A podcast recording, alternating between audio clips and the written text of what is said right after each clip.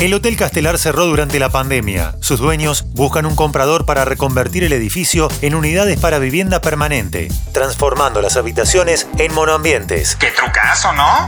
¿Cuántos millones de dólares piden por el inmueble? Después de la presentación, te cuento todo lo que sé.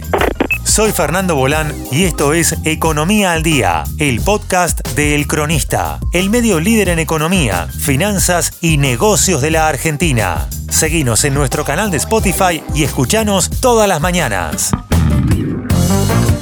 A casi dos años de su cierre por consecuencia de la pandemia, el tradicional Hotel Castelar, situado en Avenida de Mayo 1152, a metros de la 9 de julio, tiene cartel de venta. Por el inmueble de 9.584 metros cuadrados en total, sus dueños piden un precio de 7 millones de dólares. Cuenta Belén Fernández, periodista de negocios de El Cronista. Muy orgulloso del equipo. Inaugurado en 1929, el Castelar fue uno de los edificios emblemáticos del esplendor de la Avenida de Mayo. Fue la residencia de Federico García Lorca, 1898-1936, durante los seis meses de 1933 en los que el poeta español vivió en la Argentina. Hasta su cierre, de hecho, la habitación que ocupó podía visitarse como museo.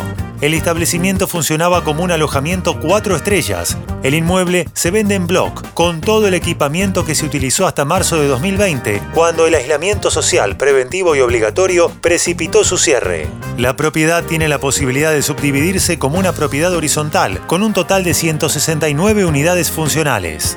Existe la posibilidad de convertir las habitaciones en departamentos monoambientes, resaltan desde Ana Simeone, la inmobiliaria que comercializa la unidad.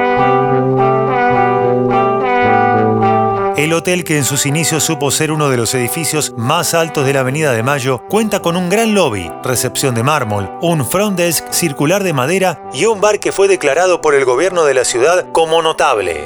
Entre sus amenities se destacan su spa, baños turcos y saunas. Cuenta con habitaciones singles, dobles, triples, en suite y departamentos. Tiene un salón con capacidad hasta 240 invitados que solían utilizarse para fiestas de casamientos, cumpleaños de 15 y hasta actos políticos. Entre varios hechos relevantes de la historia argentina que sucedieron en el tradicional hotel, se destaca cuando, en octubre de 2000, Carlos Chacho Álvarez dio la conferencia de prensa en la que anunció su renuncia a la vicepresidencia de la Nación. Presento mi renuncia indeclinable al cargo de vicepresidente de la Nación.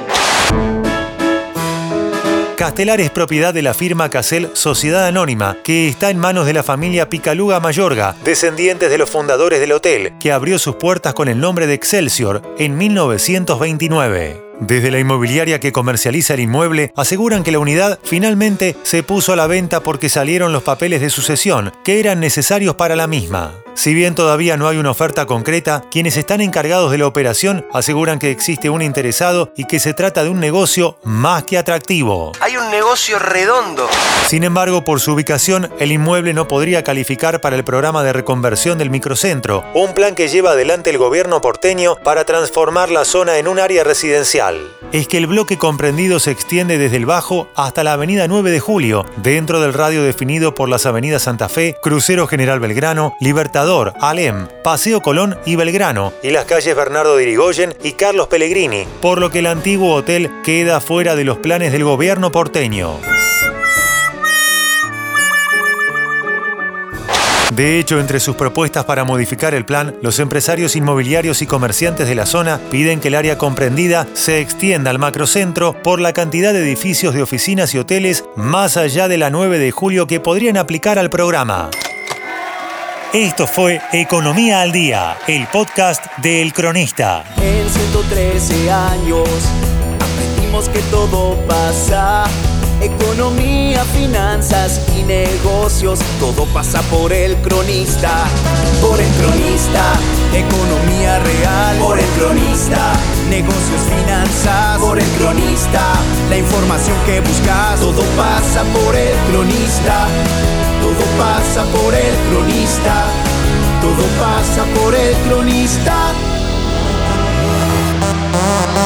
Seguinos en nuestro canal de Spotify y escuchanos todas las mañanas. Y si te gustó el podcast, podés recomendarlo. Texto Belén Fernández. Coordinación periodística Sebastián de Toma. Producción SBP Consultora. Hasta la próxima.